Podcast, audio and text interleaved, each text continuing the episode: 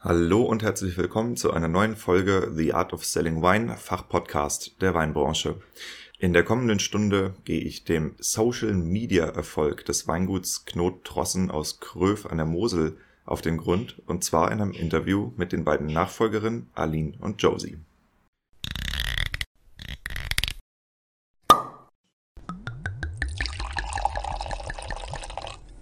Wein gibt es nur, wenn die Winzerinnen und Winzer davon leben können. Deshalb untersuchen wir hier, wie man florierende Weinmarken aufbaut und wie du eine derart starke Nachfrage generierst, dass du deinen Wein nur noch zuzuteilen brauchst. Hier geht es um die Kunst des Weinverkaufens. Wir sprechen über messerscharfe Positionierung, visionäre Verkaufstechniken, unterbewertete Nischen und entstehende Märkte im Weinbusiness. Eben alles, was Entscheidungsträgern im Weinbau und angrenzenden Wirtschaftszweigen dabei hilft, profitable Vertriebskanäle zu erschließen, ihre Betriebe vernünftig auszubauen und zuverlässig neue Kunden zu gewinnen. Mein Name ist Diego, mein Podcast ist für alle gedacht, die in den Reben stehen und im Keller rumwuseln. Er hat nun bei Wein Plus seinen Heimathafen gefunden und verdankt der Mitgliedschaft bemerkenswertes Wachstum. Mit der kostenfreien Mitgliedschaft bekommst du dort jeden Freitag Early Access zu einer bisher unveröffentlichten Episode von mir. Daneben gibt es hier, also zum Beispiel auf Spotify oder Apple Podcast, jeden Montag brühwarme News der Weinbranche mit Neuigkeiten über Fördergelder, über Umsatzzahlen, Weinbaupolitik, Neubesetzung, Markteinführung und was uns sonst noch so betrifft in unserer Branche auf die Ohren. Die Branchennews sind nur montags für 24 Stunden online. Wenn du sie verpasst, dann ist das so also abonniere den Podcast, um am Ball zu bleiben. Dieser Podcast wird möglich gemacht von Amorim Kork Deutschland. Amorim Kork Deutschland ist Partner von mir und wenn du zum Beispiel festgestellt hast, dass es im Moment schwierig ist, an Verschlüsse und an Kapseln und all diese ganzen Themen ranzukommen, weil die Lieferketten natürlich sehr unter der geopolitischen Lage leiden, aber eben auch schon vorher unter der Pandemie gelitten haben, dann könnte es für dich ein Zeitpunkt sein, wo du über andere, etwas traditionellere Verschlussmethoden nachdenkst und dann wieder zurück zum Korken willst. Und um up-to-date zu bleiben, was sich in der Korkindustrie Neues so tut, habe ich mit Gerd Reis, dem Geschäftsführer von Amorim Kork, ein Interview darüber geführt. Das ist das Interview Nummer 62 mit dem Titel Renaissance in der Korkindustrie. Und das kann ich dir wärmstens ans Herz legen. Und dann noch eine Bitte von mir an dich. Und zwar habe ich mir ein neues Thema ausgesucht, zu dem ich recherchiere.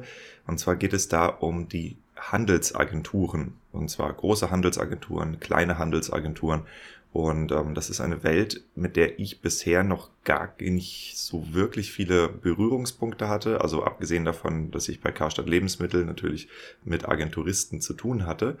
Ähm, aber ich dachte mir, vielleicht kennt ihr gute oder spektakuläre, bekannte, namhafte, einzigartige, wie auch immer, Handelsagenturen und könnt mich mal darauf aufmerksam machen, damit ich besser weiß, wo und wen ich überhaupt ansprechen soll, um für das Thema zu recherchieren.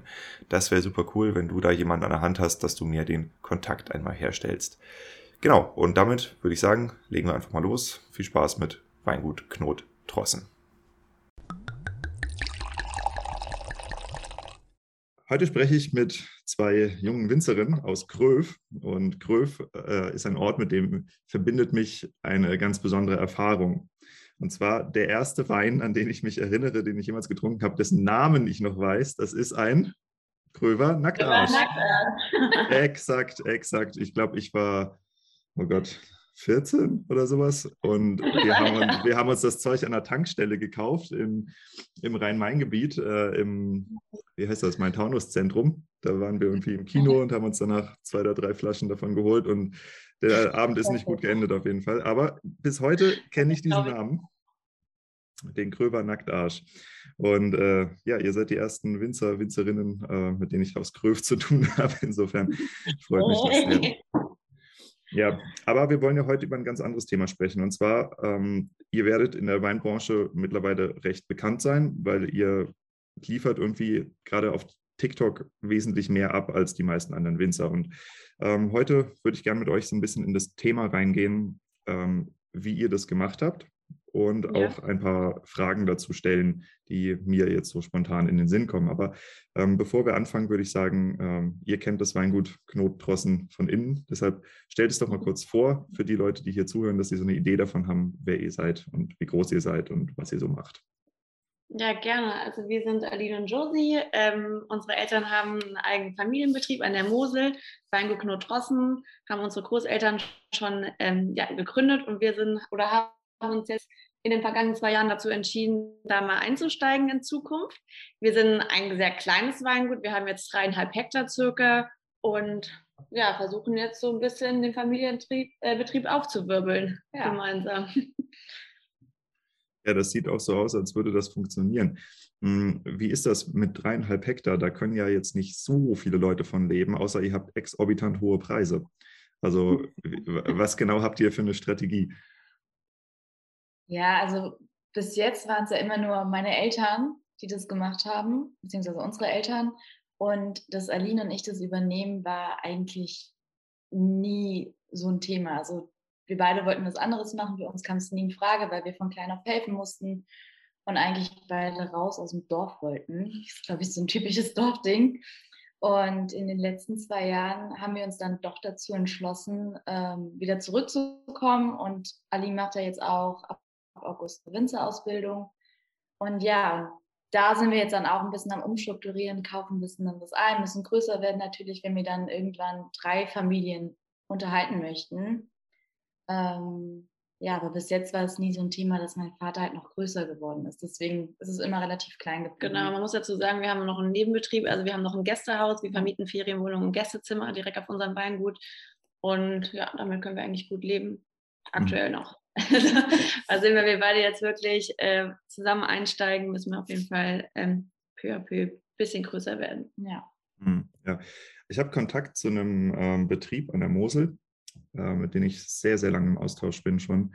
Die haben, ich glaube, sowas wie 20 Hektar Fasswein an der Mosel. Also falls ihr Zukauf wow. braucht, sagt mal Bescheid. Ne? kann ich euch, kann ich euch äh, vorstellen, weil die sind tatsächlich ziemlich gut. Ähm, ja, nee, anyways, ähm, lass uns mal ein bisschen äh, über tatsächlich euren persönlichen Hintergrund erstmal sprechen. Also ähm, die Geschichte, es gibt zwei Erbinnen. Seid ihr nur zu zweit oder seid ihr noch mehr? Ja, ja. Nee, wir sind nur zu zweit. Genau, das, das ist ja was, das findet man in Weingütern öfter. Und ähm, man hat dann immer mehr oder weniger harmonische Zusammenarbeit oder Familienpläne oder Vorstellungen, wie das, wie das Leben weitergehen soll. Und ähm, was ist das, was ihr untereinander so besprecht im Moment darüber, wie das Weingut sich entwickeln soll? Ähm, ja, aktuell ist bei uns eigentlich so das Thema Marketing und Betriebsgröße ein gro sehr großes Thema, weil wir einfach auch jetzt durch die vergangenen zwei Jahre ähm, doch sehr gewachsen sind einfach. Wir haben einen neuen Kundenstamm bekommen und ja, müssen halt jetzt Flächen dazu kaufen. Und an der Mose ist es halt nicht so einfach. Ähm, wir haben halt nicht so viel Land wie jetzt Rheinhessen. Und Gott sei Dank haben wir aber aktuell die Flurbereinigung und da werden sehr viele Flächen zusammengelegt, Bracheflächen wieder rekultiviert und ja, das ist aktuell ein sehr großes Thema bei uns. Mhm. Aber natürlich ähm, Step by Step, weil irgendwann ähm, können wir das Ganze auch nicht mehr stemmen bei uns zu Hause weil wir haben halt nur gewisse Kapazitäten und die müssen wir jetzt äh, auf kleinste Detail auskosten und dann eventuell in Zukunft mal aussiedeln. Aber das steht jetzt noch in den Sternen. Ähm, ja, erstmal musst du die Ausbildung fertig machen. Genau, ich habe mich ja jetzt dazu entschieden, noch eine Ausbildung zu machen. Ähm, ich habe klassisch BWL studiert mit Schwerpunkt Marketing. Und ja, wie Josi schon sagte, das kam für uns damals eigentlich nie in Frage. Corona hat uns da ein bisschen in die Karten gespielt und uns zurück Warte, nach Hause gebracht lasst uns da nochmal kurz reingehen. Damals eigentlich nie. Also, das heißt, ihr hattet irgendwie andere Pläne. Genau, Oder also. Hattet ihr Pläne? Vielleicht so. ja, wir hatten schon Pläne. Klar, wir mussten von, von klein auf immer mit in den Weinberg. Wir haben mit angepackt, äh, mit geholfen zur Weinlese, Etikettieren, im Abfüllen waren wir eigentlich immer dabei. Und dadurch, dass wir halt gesehen haben, wie viel Arbeit da wirklich dahinter steckt und, wie, und man sich als Jugendlicher irgendwie was Cooleres vorstellen kann, als Freitagabend feiern, Samstagmorgen früh raus um 7 Uhr in Weinberg, ja. wollten wir einfach weg in die große weite Welt, wie man so schön sagt, ähm, sind weggezogen, haben was anderes gemacht.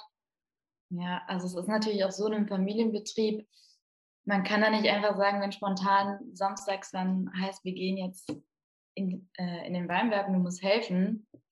Nee, ich habe frei, ich habe Samstag, sondern du hilfst halt natürlich. Also wenn die Familiendynamik stimmt, dann ähm, ist es natürlich selbstverständlich, zwar mit ein bisschen Widerstand, aber das sind halt so kleine Sachen, die halt dann dabei bestimmen zu helfen, okay, habe ich da jetzt Bock drauf, will ich das jetzt später machen oder nicht? Und ich glaube, das ist bei Jugendlichen oft so, dass die sich dann eher dagegen wehren, wenn sie halt nicht so eine freie Entscheidungswahl haben.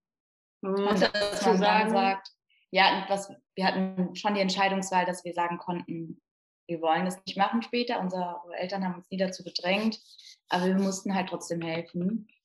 Und dann will man natürlich erstmal raus und will sein eigenes Leben haben, will seine Zeit selber einteilen und selber entscheiden halt einfach. Ich glaube, das war bei uns beiden auch ein großes Thema. Ja. Und dann hat es dann doch irgendwann Klick gemacht und wir kamen wieder zurück. Habt ihr denn, ui. Entschuldigung. Na, wie mache ich das jetzt leise hier? So. Ach, ein Glück kann man den Kram schneiden. So. Habt ihr denn auch einen Ausflug außerhalb in die, also außerhalb der Weinwelt gemacht, ähm, irgendwelche Arbeitserfahrungen gesammelt? Also Aline, du hast studiert. Josie, was hast du gemacht?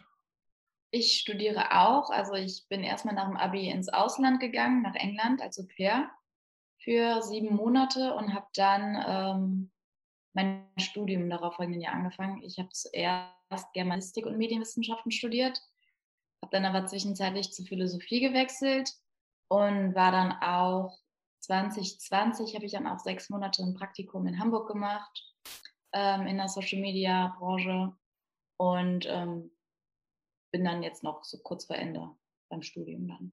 Philosophie. Ja, Medienwissenschaften bin ich durch und Philosophie muss ich jetzt noch zu Ende bringen. Hast du einen Schwerpunkt? Ähm, nee. Das ich habe ein, ein. Das ist bei uns an der Uni ein bisschen kompliziert. Ich habe ein einziges Interview mit einem anderen Winzer, der auch Philosophie und Politikwissenschaft studiert hat. Ja. Emilio Foradori aus Italien. Ich weiß nicht, ob das ein Begriff oh. ist. Die Familie Foradori, die ist, ist eine ganz bekannte italienische ähm, Winzerfamilie. Die haben so eine sehr seltene Rebsorte, Teroldego heißt die, glaube ich.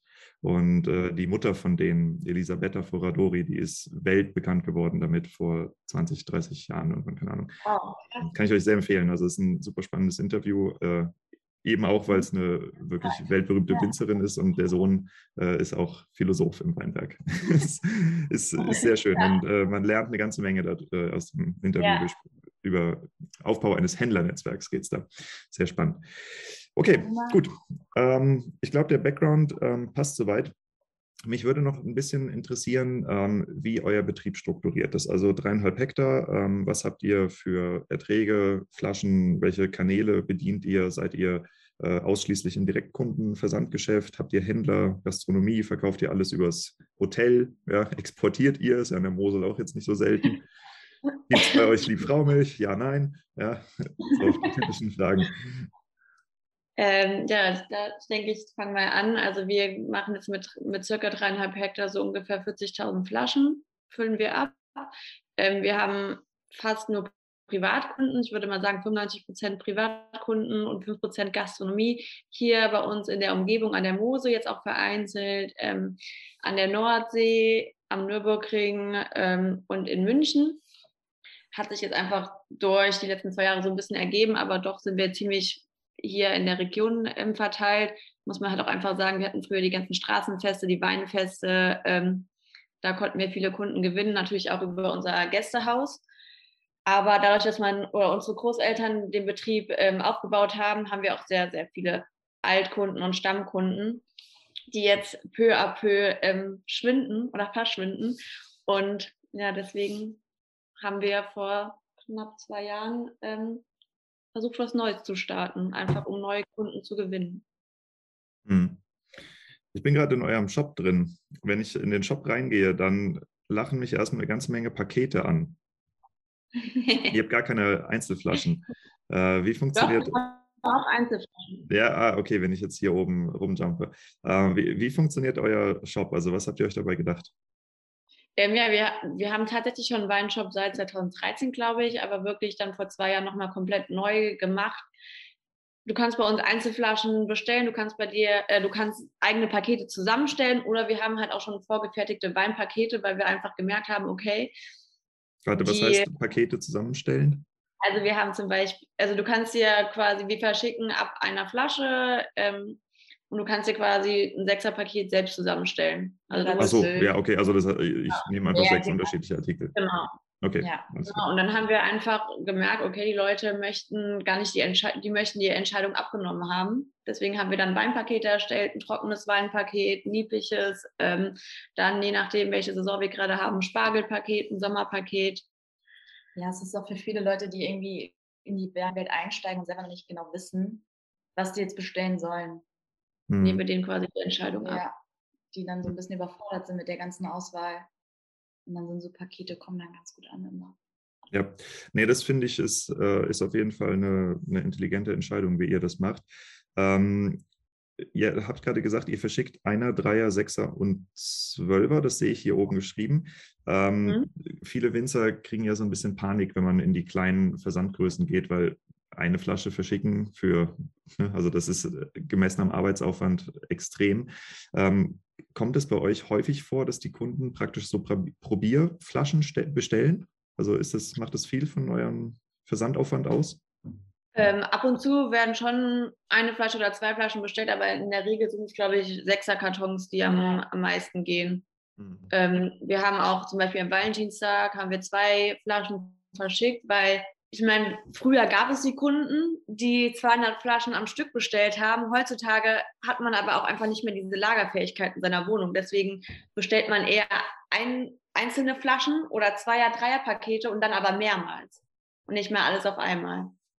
Deswegen ähm, läuft es eigentlich ganz gut. Ja. Und ich meine, wir haben jetzt keine großen Strecken, die wir ähm, hin, hinter uns lassen. Wir haben den Betrieb, wir wohnen direkt beim Betrieb. Ähm, gehen morgens in den Keller, packen die Bestellungen, bringen sie auf die Post und das war es dann am Morgen. Ähm, deswegen mit der Größe geht das im Moment noch sehr gut. Hm, verstehe. Wie ist euer Sortiment aufgebaut? Wie viele Posten habt ihr da drin? Ähm, das ist eine gute Frage. Also wir haben aktuell ähm, Riesling, Weißburgunder, Müller-Thurgau, Spätburgunder, Dornfelder und eine kleine Menge an Kerner denke, wir haben 80 Prozent trockene Weine oder 90 sogar, 20 Prozent äh, liebliche Weine. Und wenn man das mit Weiß und Rot macht, circa 60 Prozent Weiß, 30, äh, 40 Prozent Rot. Mhm. Also sehr untypisch für die Mosel. Wollte ich gerade sagen, da seid ihr ja relativ breit gefächert sogar. Habt ihr Elbling? Nein. also total untypisch für die Mosel. Ja. ja. Wie, ist das, wie ist das gekommen? Also ähm, sind das alles alte Weinberge oder welche Entscheidungen wurden da gefällt, dass ihr das Sortiment so aufbaut in der Familie? Ähm, das kommt, glaube ich, noch von, von meinem Großvater. Also man muss sagen, früher natürlich, mein Großvater hatte nur liebliche Weine. Als mein Papa den Betrieb oder unser Papa den Betrieb in den 90er Jahren übernommen hat, hat er erstmal relativ viel auf trockene Weine umgestellt. Sie haben immer noch einen kleinen Bestand an lieblichen Weinen, aber. Und alles nur weiß. Genau. Ja, genau. Ja. Opa hatte nur Weißweine, äh, Papa hat dann Teil Rotwein ausgebaut, weil er ein leidenschaftlicher Spätburgunder-Verfechter ist. Ähm, ja, und wir versuchen jetzt, also wir haben auch nur noch einen Kerner Weinberg, wir versuchen jetzt ein bisschen zu reduzieren. Hauptaugenmerk liegt immer noch auf trockenen Weißwein, aber natürlich ein 50er Kavi ist halt auch einfach geil, muss man halt dazu, muss man halt auch sagen. Ja, klar. Okay, super. Ich glaube, das reicht, um mal so einen groben Überblick über das Weingut zu kriegen. Und ähm, das Eigentliche, was die ganzen Leute ja interessieren wird, ist, ähm, was macht euren Erfolg in den sozialen Medien aus? Und ähm, für die armen, verirrten Zuhörer, die immer noch nicht wissen, worüber ich hier spreche, ihr solltet mal TikTok anschmeißen. Ähm, der einfachste Weg dazu, falls ihr keinen TikTok-Account habt, ist auf die Website des Weinguts zu gehen. Das ist äh, Weingut-Knot mit dt-trossen mit doppels.de und dann einfach runterscrollen. Da seht ihr die ganzen Social Media Accounts verlinkt, Instagram, Facebook und TikTok. Äh, da kann man sich das Ganze auch anschauen, ohne dass man einen Account hat.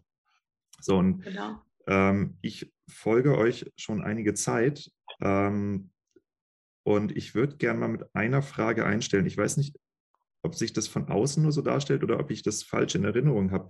Aber stagnieren eure TikTok-Follower-Zahlen irgendwo um die 50.000 im Moment? Oder wächst das weiterhin? Weil ich, nee, meine, ich meine, dass ich die Zahlen nämlich schon vor, vor einigen Monaten mal gesehen hätte in der Größenordnung. Aber vielleicht habe ich es falsch in Erinnerung. Also wir hatten eine kleine Pause im Sommer. Ich glaube, da waren wir bei 42.000 Follower und haben dann wieder mit der Weinlese nochmal gestartet und sind jetzt bei 52.000. Ah, okay, dann hatte ich mir das falsch gemerkt. Ähm, genau, dann würde ich sagen, ähm, ich weiß gar nicht, wie man die richtigen Fragen stellt. Vielleicht erzählt ihr mal ein bisschen, ähm, wie dieses Wachstum von dem äh, TikTok-Account zustande gekommen ist. Und ähm, ich stelle dann einfach Stück für Stück die Fragen dazu, die ich habe. Ja? Wie habt ihr damit angefangen? Ähm, ja, ganz klassisch in der ersten Quarantäne, jetzt äh, nee, vor zwei Jahren, ja. ähm, haben Aline und ich, Aline war dann noch in Südafrika, ähm, Gedanken gemacht, okay, wie soll es jetzt weitergehen? Ähm, der Online-Shop muss irgendwie ein bisschen laufen, wenn die Gäste nicht kommen können. Und dann haben wir erstmal so ein bisschen, ähm, ja, nicht spaßeshalber, wir haben uns versucht ranzutasten an TikTok. Wir kannten es selber nicht so richtig, haben uns erstmal die App runtergeladen, uns damit bekannt gemacht, haben dann hier und da ein paar Videos gemacht, aber es nicht so richtig ernst genommen. Und dann ähm, haben uns dann aber irgendwann, beziehungsweise Aline vor allem, eine Strategie überlegt mit diesen ähm, Lernvideos, weil wir das halt selber oft auf TikTok gesehen haben. Weil auf TikTok ist es ja so, du bekommst das angezeigt, was dich interessiert. Und wir haben halt beide immer so Lernen mit TikTok-Videos angezeigt bekommen. Zum Beispiel Aline auch mit Steuerfabi oder Herr Anwalt. Und dann haben wir uns halt gedacht, okay, warum das nicht selber auch für Wein umsetzen? Und dann hat Aline ja ihre Weinmythen-Linie ähm, gestartet und Erklärvideos gemacht, weil sie das auch sehr gut kann. Und ähm, wir haben halt gemerkt, dass das bei den Leuten gut ankommt und dass die Leute darauf reagieren und ähm, da wirklich was lernen wollen und das wissen wollen, was dahinter steckt. Und ja, so hat es alles angefangen, so kam es ins Laufen. Ja. Ist das auf TikTok relevant, dass man mit Hashtags arbeitet oder dass man äh, zum Beispiel bestimmte Lieder, bestimmte Trends äh, kopiert? Oder was ist das, was ihr als äh, erfolgreich im Verhalten da betrachten würdet? Ähm, natürlich gibt es auf TikTok immer trendige Sounds oder ja, Trends an sich, ähm, auf die man quasi steigen kann. Das bringt einem natürlich eine gewisse neue Anzahl an Followern dazu, aber man muss natürlich diesen Trend dann auch auf seine eigene Nische versuchen umzuwandeln. Quasi, ähm, was gab es denn da für Trends? Also es gibt immer mal wieder ein paar Trends, manchmal gibt es halt keine Trends, aber wenn man sich die App runterlädt und eine gewisse Zeit damit verbringt, sieht man auch, ah, guck mal hier, das Lied habe ich doch eben schon gesehen, das kommt jetzt die ganze Zeit und dann weiß man, aha, das hier wird ein Trend. Und dann kann man auch ganz einfach da ähm, ja, drauf, drauf lossteigen. Ja. Und natürlich muss man halt aber auch schauen, dass man einen Mehrwert bietet auf lange Sicht. Weil wenn man die ganze Zeit nur so Trends macht, okay. Ja, die Trends sind halt eher so ein bisschen die Unterhaltung meistens. Also man kann da so ein bisschen was umwandeln, wenn es sich lässt, dass man zum Beispiel irgendwelche Fakten mit einblendet. Aber meistens sind die Trends ja so ähm, Voice-Overs oder ähm, TikTok-Dances. Ähm, da kann man halt nicht so viel rüberbringen. Also das sind halt meistens halt einfach zur Unterhaltung, die TikTok dann pusht die Videos. Die kriegen dann eine riesige Reichweite teilweise und wenn die Leute hängen bleiben und das denen gefällt und dann vielleicht auch folgen, bekommen die dann natürlich irgendwann auch die anderen Videos angezeigt und dadurch baut sich das so mal ein bisschen genau. auf. Und da gibt es manchmal auch dann trendige Hashtags. Also das heißt, wenn man, wenn man das jetzt mal in Marketing-Sprech ähm, umbauen würde, so eine Art Sales Funnel beginnt damit, dass man diese TikTok-Trends mitmacht, um einen Erstkontakt zu irgendwelchen neuen Usern herzustellen. Ja, ja unter Umständen schon. schon. Mhm. Okay, und ähm, das, was ich mich jetzt zum Beispiel frage, ähm, ich habe TikTok auch runtergeladen, ähm, mhm. vor, keine Ahnung, letzten Herbst irgendwann. Ähm, ich bin grandios gescheitert, äh, weil ich mir wahrscheinlich auch nicht genug Zeit genommen habe, um mich da äh, reinzufuchsen. Und ähm, viel von, von der Bereitschaft, äh, sich in sowas reinzuarbeiten, hängt ja damit zusammen, was man da zu gewinnen hat, gerade jetzt, wenn man unternehmerisch aktiv ist. Ne? Und mhm. ähm, bei TikTok kursiert ja immer noch so ein bisschen dieses Vorurteil, dass das einfach nur tanzende zwölfjährige Mädchen sind. ähm, das stimmt nicht mehr so ganz. Also wenn man sich TikTok eine, eine, Weile anschaut, dann merkt man, dass TikTok ziemlich erwachsen ist. Also ich würde sagen, ja. ihr seid ungefähr das Durchschnittsalter von TikTok-Usern im Moment. Stimmt das? Ja, das stimmt. Also ich glaube, 65 Prozent der Leute auf TikTok sind 25 Jahre oder älter. Ja. Also es gibt da zum Beispiel einen Account, Granddad Frank, der ist, glaube ich, 80 Jahre alt, der hat über 5 Millionen Follower. Also da ist wirklich jede, jedes Alter vertreten einfach auf TikTok. Mhm. Und wie Josi schon gesagt hat, je mehr man liked, was einem gefällt, desto mehr wird quasi der eigene Feed darauf angepasst, die For You-Page. Also du siehst dann quasi nur das, was dir auch wirklich gefällt. Ja, dann siehst du keine zwölfjährigen äh, Mädels tanzen auf TikTok. Ja. Mhm. Ist das für euch, ähm, ist es Sales relevant oder ist es eher Brandbuilding, was ihr da betreibt? Beides, würde ich sagen. Also am Anfang war eigentlich das Ziel einfach, eine neue Zielgruppe aufzubauen, halt dadurch, dass wir halt viele Altkunden haben und einfach auch, ja, den Wein, ja, den Wein an noch aufbringen wollten. Genau, und einfach auch ja, eine Brand zu erschaffen ja. und so ein bisschen bekannter zu machen. Hm. Ja, ähm, wenn man von außen drauf schaut, so wie ich, äh, ich habe mir die Frage gestellt, wie, äh, wie geht man den Spagat mit, ähm, mit dem Bewerben und dem Verkauf von Alkohol auf einer Plattform, wo so viele Minderjährige sind? Ähm, ich glaube, dass es ja keine rechtlichen Restriktionen dafür gibt auf TikTok. Ne? Aber ähm, wie geht ihr mit dem Thema um? Also macht ihr euch da Gedanken drüber? Ja, also das Problem, oder das war auch eines der Themen, über die wir uns am Anfang Gedanken gemacht haben. Ich habe auch dann mit jemandem von TikTok ähm, gesprochen, einfach weil ich wissen wollte, okay, wie können wir da agieren? Ähm, wo müssen wir aufpassen? Ich meine, halt aktuell gibt es noch keine genauen Restriktionen. Wir schauen halt immer, wenn wir irgendwas mit Alkohol posten, dass wir da auch gewisse Hashtags verwenden oder in, in die Kommentarfunktion schreiben, Alkohol ist immer noch ein Gift und immer in Maßen, nicht Massen trinken. Ähm, ja, mal sehen, was da in Zukunft noch auf, auf uns zukommen wird. Aber aktuell ähm, ist es noch nicht so gehandhabt. Hm. Wenn jetzt ein anderer Winzer oder eine andere Winzerin Interesse daran hätte, TikTok auch für sich zu nutzen, ähm, was würdet ihr den Leuten mitgeben? Ähm, also erstmal vielleicht erstmal Zeit nehmen und die App ein bisschen kennenlernen, mhm. ähm, wie sie funktioniert, wie sie abläuft, schauen, welche Trends es aktuell gibt und dann langsam damit anfangen, sich auch trauen. Ähm, klar, man weiß, am Anfang in die Kamera zu sprechen, ähm, das kostet schon Überwindung, aber einfach langsam rantrauen und dann wird das schon. Ja, und nicht unterbuttern lassen am Anfang, wenn man, ähm, hier wird gerade gebohrt, ähm, ja, wenn man am Anfang keine Erfolge sieht, dass man halt einfach weitermachen sollte, weil irgendwann kann es ganz schnell gehen und dann wird auf einmal ein Video gepusht und dann werden alle anderen Videos von einem auch gepusht. Ja. Ähm, da ist TikTok dann tatsächlich manchmal. Sehr dankbar auch. Ja. Also es ist anders wie Instagram. Ganz anders. Ja, ja. Der, der Organic Reach ist wesentlich höher. Ähm, ja. Es gibt ja, gibt ja diesen Typen aus den USA, Gary Vee, den kennt ihr wahrscheinlich. Mhm. Ja. Und der erklärt das immer so schön. Der sagt, ähm, die, der Unterschied ist immer in der Anzahl von Posts pro Konsumenten. Je mehr, je mehr aktiv gepostet wird, und bei Instagram sind sehr viele schon dran gewöhnt, Dauerfeuer zu machen desto weniger hoch ist die Nachfrage für neuen Content, weil es einfach so viel Angebot gibt. Und äh, gerade bei Videocontent, wo eben viele Leute dann doch schüchtern sind, kann man davon ausgehen, dass bei TikTok ein Großteil der Leute stille Konsumenten sind.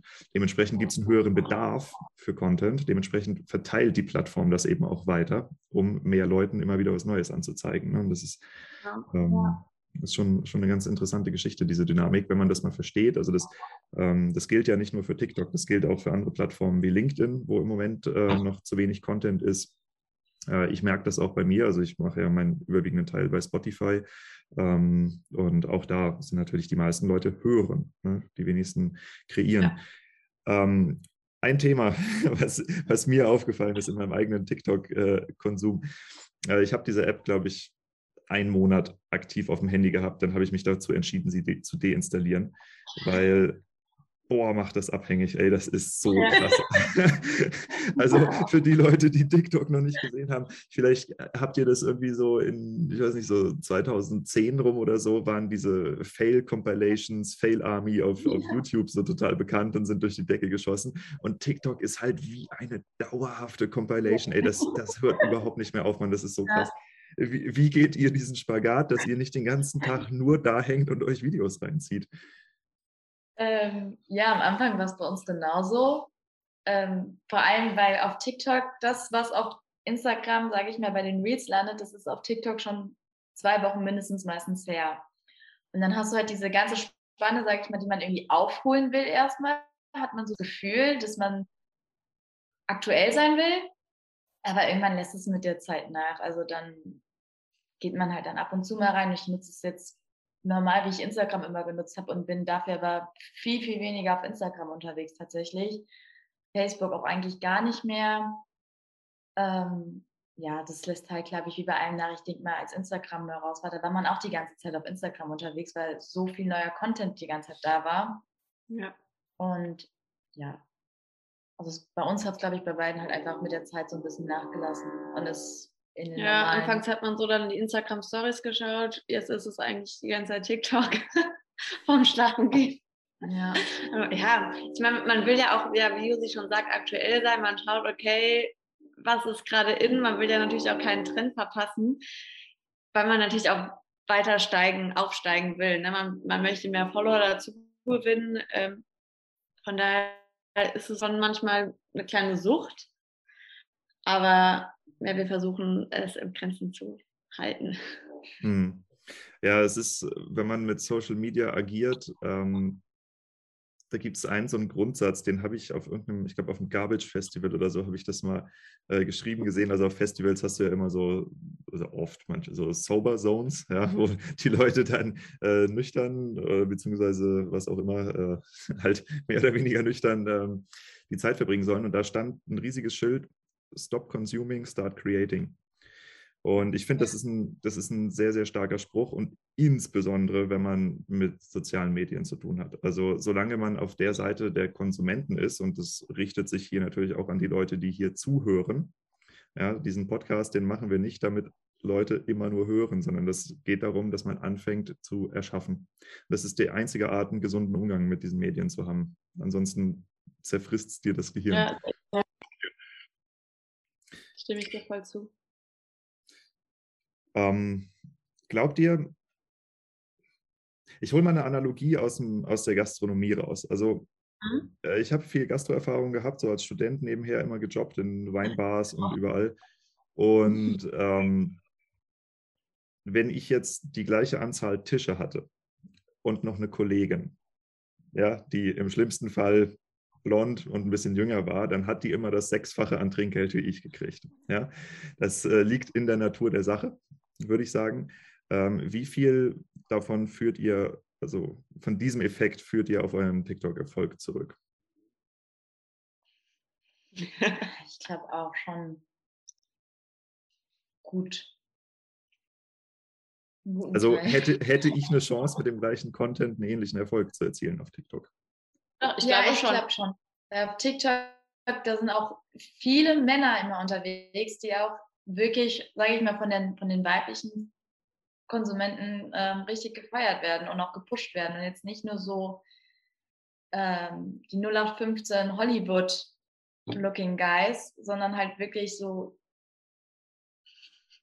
nicht nur die Elevator Boys. Ja, nicht mehr. Also, also das, wichtig ist einfach, dass du sympathisch bist, dass du einen Mehrwert bieten kannst. Ja. Und vielleicht ab und zu mal, keine Ahnung, auf dem Trendtops ein bisschen zeigt, dass du auch Humor hast. Ähm, das ist, denke ich, Ja. wichtig. Das Und dann kannst du auch eine gute Reichweite aufbauen und eine gute Followerschaft. Ja, und es ist jetzt nicht nur wie bei Instagram, dass es auf die, auf das Schöne ankommt, so Ja. dass alles schön dargestellt ist. Ähm, Ein schöner Feed, das hast du da jetzt Ja. nicht. Also da kannst du wirklich unüberlegt einfach ein Video nach dem anderen ähm, raushauen. Ich meine, Instagram, ne, da gucken wir auch immer, hm, nee, passt jetzt nicht in den Feed rein. Das hast du halt bei TikTok gar nicht. ja. Ja, das kommt mir sehr gelegen, weil ähm, auch da halte ich mich an Gary Vee, der gesagt hat, stop treating your Instagram feed like a fucking art gallery. ähm, ich kriege von meiner Frau immer auf den Sack, weil sie sagt, äh, du postest immer so hässliche Bilder. Dann sage ich, ja, Hauptsache ich poste. Ja, ähm, Das okay. ist echt so. Da muss man sich ein bisschen von ähm, Ähm, Trennen. drin. Ja. Ja, das ist bei TikTok einfach nicht so. Vielleicht kommt Ja. es noch in Zukunft, ich meine, weil Instagram kann das auch irgendwann, aber bis jetzt äh, noch nicht. Mhm. Also, Ich würde ähm, das Format heute mal ein bisschen untypisch verlaufen lassen. Und zwar glaube ich, ähm, dass man am meisten Mehrwert hier generieren kann, wenn ich einfach ein paar Fragen dazu stelle, was ich so vorhabe und ihr mich beratet, weil gerne. ihr seid, ihr seid die Profis. Ähm, ich bin mit dem Projekt, was ich hier mache, in einer relativ abgefahrenen Situation, weil ähm, ich bin, was man, glaube ich, einen B2B-Influencer nennen könnte. Mhm. Ähm, das hat ein paar enorme Vorteile, die mir nicht bewusst waren. Und zwar, ähm, meine Followerschaft ist klein, relativ klein. Also das sind jetzt, je nachdem, wo ich gucke, also wenn ich jetzt Instagram, Spotify, also das auswerte, gehe ich davon aus, dass ich so knapp unter 1000 Abonnenten habe insgesamt. Ähm, und ich kriege Wohnmobile gesponsert. so, das ist verrückt. Ja? Das, ist, ähm, das, das, wäre, das, wäre nicht, das wäre nicht möglich, ähm, wenn ich B2C-Influencer wäre, weil mir fehlen viele, viele Nullen äh, in meinen Followerzahlen. So. Und ich habe überlegt, ob das äh, vielleicht Content ist, der für TikTok relevant wäre. Nicht dieser ganze Wein-Blabla, sondern dass ich sage, Leute, ich habe einen interessanten Weg gefunden, wie man sich eine Karriere aufbauen kann. Und zwar in dem Ja. Bereich B2B-Influencing. Ähm, wäre das ein potenzieller TikTok-Kanal? Und wenn ja, wie würdet ihr den gestalten? Absolut. Also ich meine, wir sehen immer mal wieder TikTok-Accounts, die B2B machen, Mhm. die einfach Tipps geben, ähm, die auf, du kannst ja auf ganz normale Fragen über die Antwortfunktion kannst du antworten. Quasi Ich du habe fängst keine an, Ahnung, was eine Antwortfunktion ist. Ähm, also du hast ja, du, hast, du lädst ein Video hoch und dann kann man ja als ähm, Zuschauer oder als ähm, User Kommentare da lassen. Wenn dir das Video Ja. gefällt, oder die, die können sogar Fragen stellen. Und dann kannst du auf die Frage oder auf die Antwort klicken und darauf mit einem Video antworten, Auf das Kommentar. auf das Kommentar. Das heißt, die User geben dir quasi deinen Content. Ah, und das, okay, also das heißt, ich lade praktisch ein neues Video hoch und das wird automatisch unter dieser Antwort verlinkt irgendwie oder wie so in der Ja, Art funktioniert das. dann, dann, ist, dann wird das Kommentar kann man mit einblenden und ansonsten wird unten in dem ähm, in der eigenen Kom Videokommentarfunktion, man kann ja unter jedes Video nochmal einen Kommentar ablassen, ähm, wird es da vermerkt. Und wenn man sich dann für das vorherige Video interessiert, dann kann man einfach auf das Kommentar klicken und dann landet man vorher auf dem Video. Und theoretisch gesehen, also manchmal landet man in so einer richtigen Schlange, wo man sich alle vorherigen Videos anguckt und es kommt ja einem selber dann nur zugute, weil du dann diese ganzen Views bekommst und dann checkt TikTok das und dann wird wieder alles neu ausgestrahlt. Genau. Und was TikTok auch mag, ist zum Beispiel Videos, die gleich sind. Also immer zum Beispiel derselbe Hintergrund, einfach diesen Wiedererkennungswert, den man sieht. Und ich Ja, würde einfach. Das, ja. das, das habe ich auch schon äh, gehört. Ähm, muss das Bild sehr bewegt sein? Also wäre das für mich negativ, wenn ich einen weißen, neutralen Hintergrund habe oder muss da viel Nee, Action sein? das ist sogar Also Besser. habt ihr da Wenn man Sachen erklärt, dann finde ich das manchmal ein bisschen störend, wenn ich jetzt ein Video sehe, wo so viel vor sich geht. Genau, du kannst ja dann auch ähm, Text einblenden, Ja. Der vielleicht bunt ist, dann ist man nicht so abgelenkt vom Hintergrund. Okay, also ich würde das Thema gerne noch ein bisschen vertiefen. Ähm, ich weiß, es geht hier nicht explizit um Wein, aber ich denke, ähm, das ist übertragbar und deshalb glaube ich, dass das äh, interessant sein könnte für die Zuhörer. gesetzt den Fall, man plant einen Account, der zum Thema hat, anderen Menschen, die mit ihrer Berufssituation unglücklich sind, beizubringen oder zu zeigen, hör mal, es gibt einen Weg, wie du da rauskommst, und zwar, indem du das Arbeitsfeld nimmst, indem du schon Erfahrung hast und anfängst, darüber einen B2B-Podcast oder B2B-Account bei TikTok oder whatever zu machen. So. Mhm. Und damit, davon kann man leben. Ja, das, ich sehe das hier am lebenden Beispiel bei mir. Wenn man diesen Content nehmen wollte, wie würdet ihr praktisch eine Markteinführung oder eine Kampagne auf TikTok dafür gestalten? Wie fängt man sowas an? Einfach irgendwie äh, Fragen aus dem Hut ziehen oder muss man da ein Intro geben? Muss, wie, wie plant man diesen Content? Wie macht ihr das? Ähm, was mir da jetzt in Sinn kommt, was viele immer machen, ist, die machen dann zum Beispiel so ein Video ähm, POV, also Point of View, und dann halt irgend so ein Textabschnitt, du hast es geschafft oder du ähm, dann zum Beispiel, wie du es ja gerade erklärt hast, dass du es in so einen kurzen Satz fasst, was du gemacht hast. Und dann, ähm, wenn ihr mehr darüber wissen wollt, genau, also stellt Fragen. Also einfach so ein einfaches Video und dann sieht man das und denkt sich so, okay, wie hast du es geschafft, aus deinem Arbeitsverhältnis da rauszukommen? Und damit dann über einen B2B-Podcast ähm, dir dein Leben ja. auch zu richten lieber weniger preisgeben und dann steigt halt auch einfach die Spannung. Leute ja. wollen wissen, oh, wie hast du es geschafft? Ja, kannst du mal genauer erklären. Aber dann auch schon zum Punkt kommen im nächsten Video, weil ja. manchmal hat man halt auch so Videos und die ziehen das alles in die Länge und wollen halt einfach nur, dass du immer wieder die Videos guckst bis zum Ende, wo die dann einen Punkt Part 1, Part 2, Part 3. Das sollte man jetzt nicht unbedingt machen, weil irgendwann nervt es einen und man lässt es dann sein. Also dann schon halt Content liefern in den nächsten Videos. Aber ich finde, das ist immer eine ganz gute ja. Option. Oder so Rollenspiele. Es gibt zum Beispiel Steuerfabi, ja ähm, der sagt dann, hey, ich habe mir gestern ein Auto gekauft und dann so, ach, hast du schon die und die Versicherung abgeschlossen oder einfach ein normales Gespräch aus dem Alltag versuchen dann in einem kurzen Video ähm, wiederzugeben. Wie lang sind die Videos in der Regel? Ich glaube, es gibt mittlerweile kannst du auch sechs Minuten machen, ähm, drei Minuten, aber ich glaube in der Regel 30 Sekunden. Bis 60. Bis 60. Außer man hat halt irgendwie wirklich viel zu erzählen, aber dann drei Minuten sind schon ja, sehr lang. Also dann lieber halt das dann in mehreren kleinen Videos, äh, Videos ja. produzieren. Mhm. Ist halt auch die Kunst, das äh, in einer geringen Anzahl an, Minuten, an Sekunden ja. überzubringen. Ja, absolut. Das ist das, ist das A und O. Ähm, wie, wie, sieht es aus mit ähm, den Follower-Statistiken? Also, was wisst ihr über eure Follower bei TikTok? TikTok. Seht ihr, wie alt die sind? Die, seht ihr, was für Sprachen, was Mach für Geschlechter?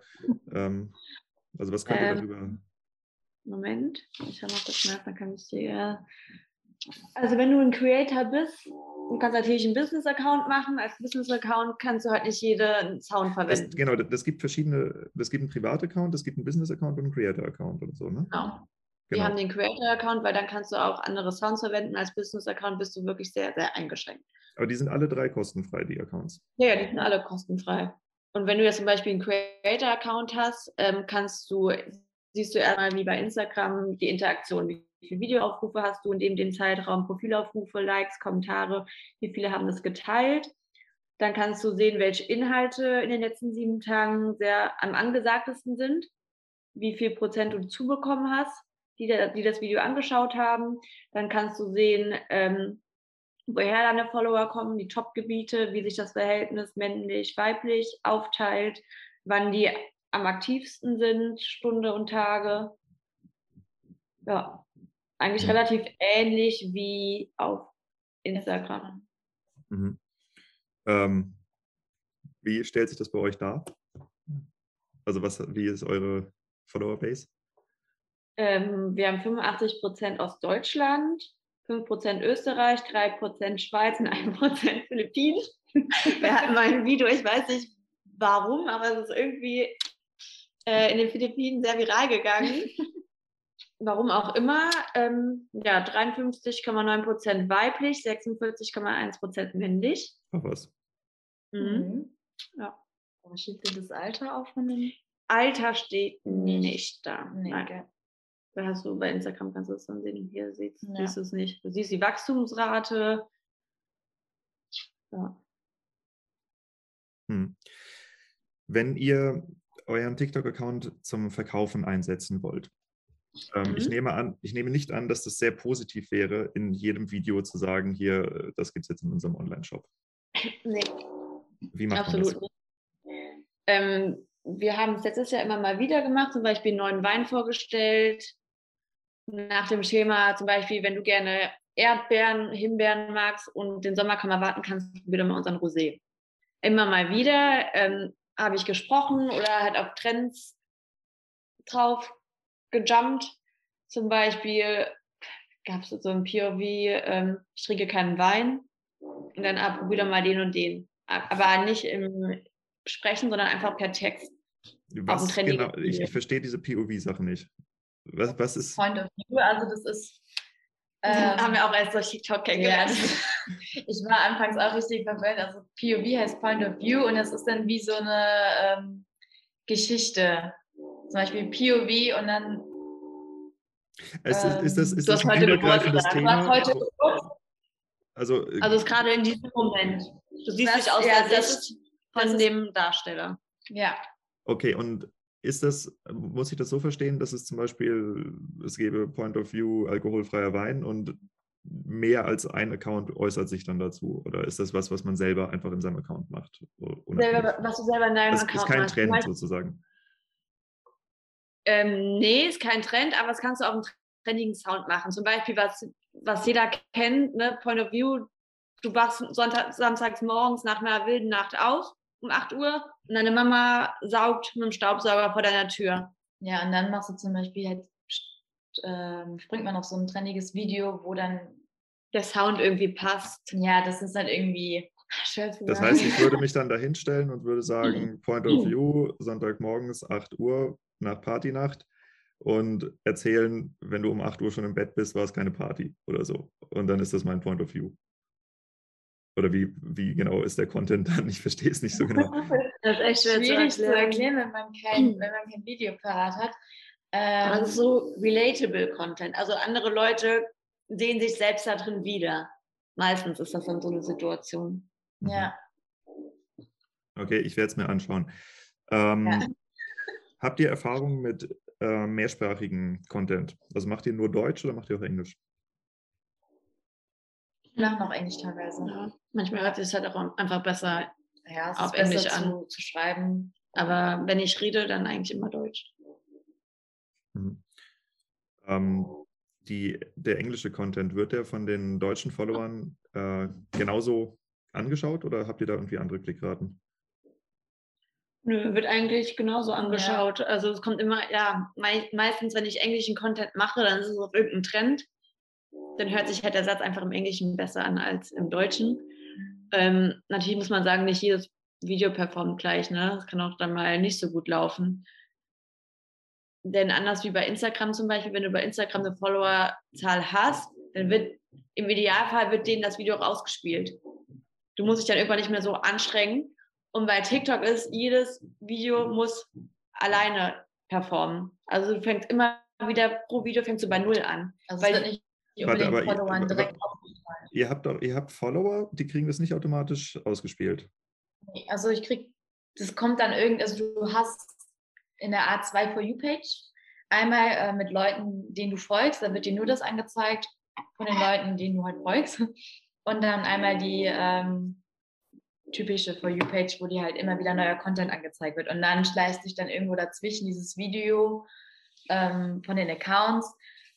Das wird dir mal, wird dir ein Account öfter angezeigt, wenn du die Videos dann aktuell likest dann wird dir das wieder öfters alles angezeigt. Wenn du es nicht machst, weil es nicht mehr so deinen Interessen entspricht, dann verschwindet das dann auch irgendwann aus deiner For You-Page und du siehst es halt nicht mehr, bis es irgendwann wieder auftaucht. Also ich habe auch viele Accounts, denen ich folge, den bin ich in den ersten Tagen damals gefolgt und dann, ich glaube, von denen kriege ich auch gar nichts mehr zu sehen. Mhm. Also ja, du hängst halt meistens auch immer auf dieser For You-Page rum, wie die Explorer-Seite bei Instagram, so kann man sich das Ja. vorstellen. Und Insta oder TikTok ist ja so, wenn du ein neues Video hochlässt, das wird erst einer gewissen Anzahl an Leuten ausgespielt. Wenn die darauf reagieren, wird es mehr ausgespielt und so weiter und so fort. Aber wenn die erste Base schon nicht darauf reagiert, wird es, ist es sehr schwer, dass es noch weiter ausgespielt wird. Das heißt, auch wenn du nur 100 Follower hast, kannst du immer noch eine Million Views bekommen. Und andersrum. Ja. Ja. Okay, und wenn ich jetzt ähm, mit meinem Account, was weiß ich, zehnmal hintereinander erfolglose Videos hochlade, verschlechtert das? Es ist völlig egal. Also ich, ich kann tausend beschissene Videos hochladen und dann eins Ja. geht viral. Ja. Ich glaube, es wird mal gesagt, ähm, ein Video hat bis zu drei Monate Zeit zu performen. Also es kann nach zwei Monaten auf einmal viral gehen und denkst so, hä, wo kommen die denn jetzt her? Also es wird halt innerhalb dieser zwei Monate immer wieder dann mal so ausgestrahlt und dann irgendeiner springt dann auf den Zug an, auf, sieht das Video sich komplett an, liked, leitet es weiter oder kommentiert es und dann wird es wieder neu ausgestrahlt an Genau. mehrere Personen. Verlinkt ihr eure Website irgendwo? Wir haben die bei uns im Profil, also unseren Online-Shop. Wird das genutzt? Ja. Kann Wir haben auch manchmal, also als Beispiel, wir manchmal machen wir zum Beispiel Videos, wo wir ein Weinpaket packen, einpacken. Ja, ich habe hier gerade äh, eins vor mir. Genau, das sieht. hat damals einfach mal angefangen und dann ja, kam danach eine Bestellung, ja, könnt ihr mein Video auch einpacken. Mein Username ist so und so.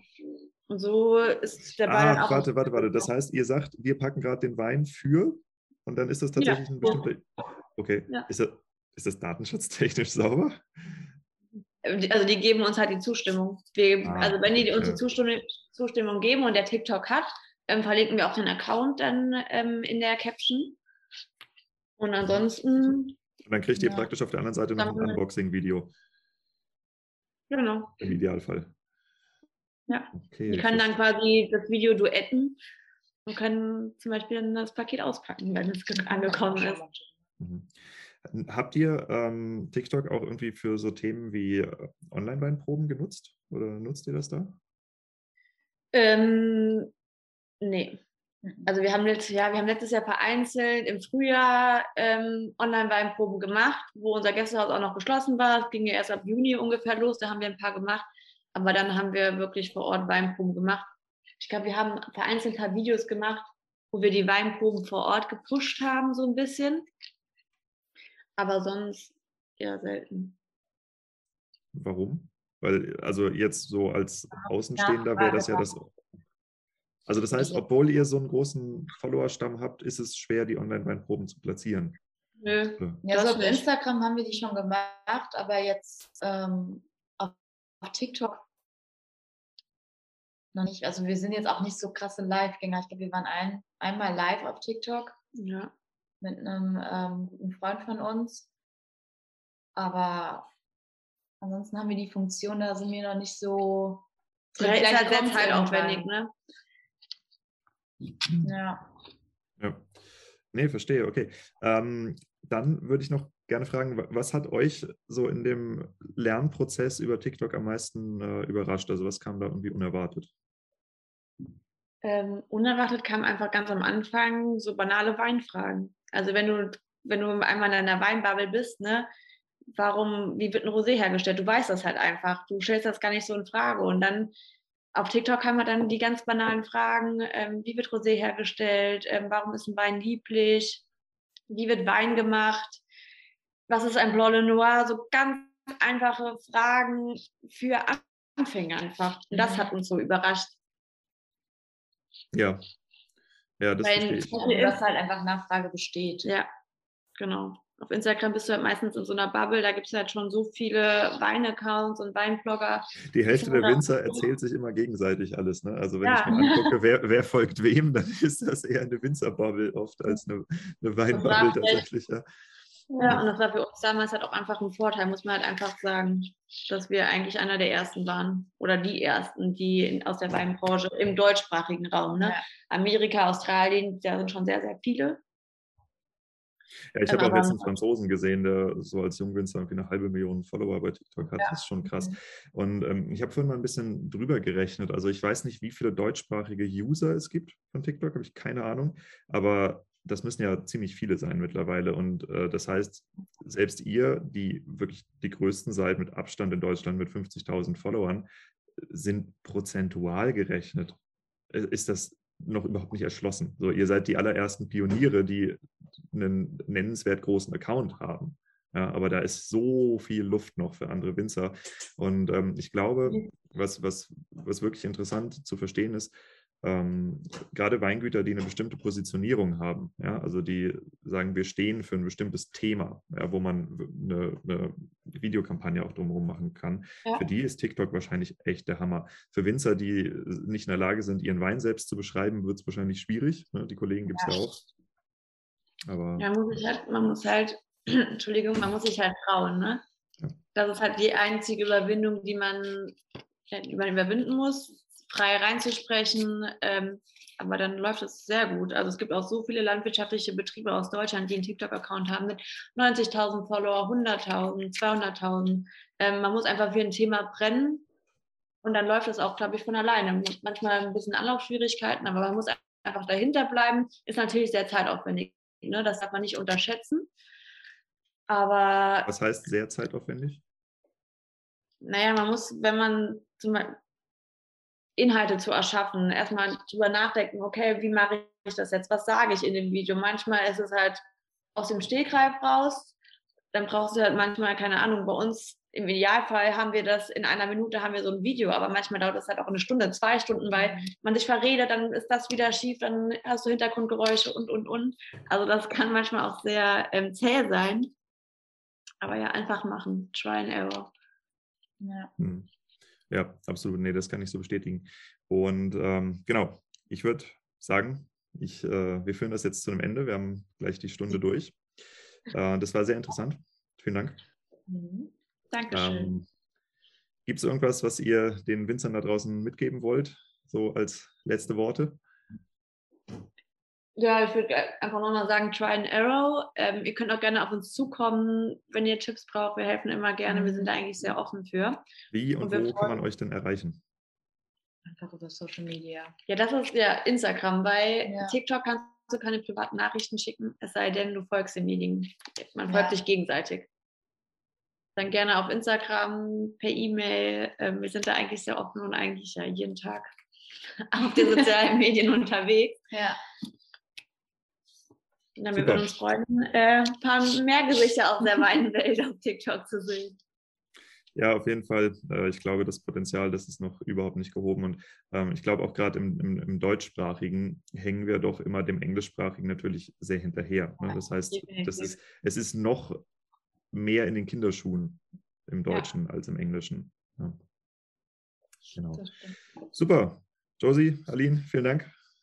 War sehr, mir eine Freude. Und ja, jetzt wünsche ich euch ein schönes Wochenende weiter und äh, Ertrag das Bohren durch. Super. Dankeschön. Danke. Ja, das war doch jetzt mal eine beeindruckende Ansage für alle Naysayers, die sagen, Social Media kann gar nichts, Social Media funktioniert nicht. Uh, da würde ich sagen, nee, das ist eher ein Anwenderfehler als ein äh, Fehler der sozialen Medien. Und ähm, das hier hat mich doch sehr beeindruckt. Also ein, ein, tolles Beispiel dafür, wie man souverän mit dieser Technologie umgehen kann, wenn man sich eben auch mal die Zeit nimmt, sie zu verstehen und sie so zu bedienen, wie sie offensichtlich auch funktioniert. Ja, und äh, ich hoffe, dass hier der eine oder die andere inspiriert rausgeht, insbesondere die Idee, dass du das nicht das Unboxing, sondern das Inboxing nutzt, um ähm, deinen Kunden das Verpacken ihres Weines zu zeigen, ja, und äh, sie damit dann auch zu verlinken und zum Teilen zu animieren. Das finde ich ist eine hervorragende Idee. Ganz, ganz toll. Und äh, ja, für dich werde ich auch noch eine weitere Episode veröffentlichen in den nächsten Wochen, ähm, wo ich weiter über das Thema Social Media Storytelling spreche. Und äh, da habe ich mir eine ganz schöne Gästin eingeladen, nämlich die Maggie vom Weingut von der Tann, die da auch einige Erfahrungen mit hat. Und äh, insofern bleib am Ball, wenn dich das Thema Social Media Marketing für Wein interessiert. Ja, und dann noch ein paar Worte an die ganz, ganz tapferen Hörer, die immer bis zum Ende durchhalten. Wenn ihr euch wundert, warum meine Nachrichten, also die stille Post im Moment so unregelmäßig kommt, ähm, ich weiß nicht, ob ihr es mitgekriegt habt, wahrscheinlich schon. Ähm, ich habe Teile meiner ukrainischen Familie mittlerweile bei mir zu Hause wohnen und ähm, wir arbeiten von hier aus sehr, sehr, sehr stark, um ein Informationsnetzwerk am Leben zu erhalten, äh, um zu gucken, wo die anderen sind. Es sind noch ähm, meine angeheirateten Großeltern in der Stadt Mariupol, die wollen auch die Stadt nicht verlassen. Ähm, dann sind mehrere Leute auf verschiedenen Korridoren im Moment auf der Flucht, beziehungsweise bewegen sich quer durchs Land und ähm, ich habe alle Hände voll damit zu tun, das auch noch zu organisieren. Deshalb bitte ich da um ein bisschen Entschuldigung, dass äh, ja, ich im Moment nicht ganz hinterherkomme, beziehungsweise mit meinen Gedanken auch nicht ganz dabei bin. Naja, aber ich hoffe, das Interview hat dir gefallen und es wird auf jeden Fall äh, weitergehen bei mir. Das ist ja völlig klar. Nur jetzt die, diese Wochen sind irgendwie sehr akut. Und äh, ja, wo ich das gesagt habe, würde ich sagen, vielen Dank fürs Einschalten und wir hören uns dann in der nächsten Episode.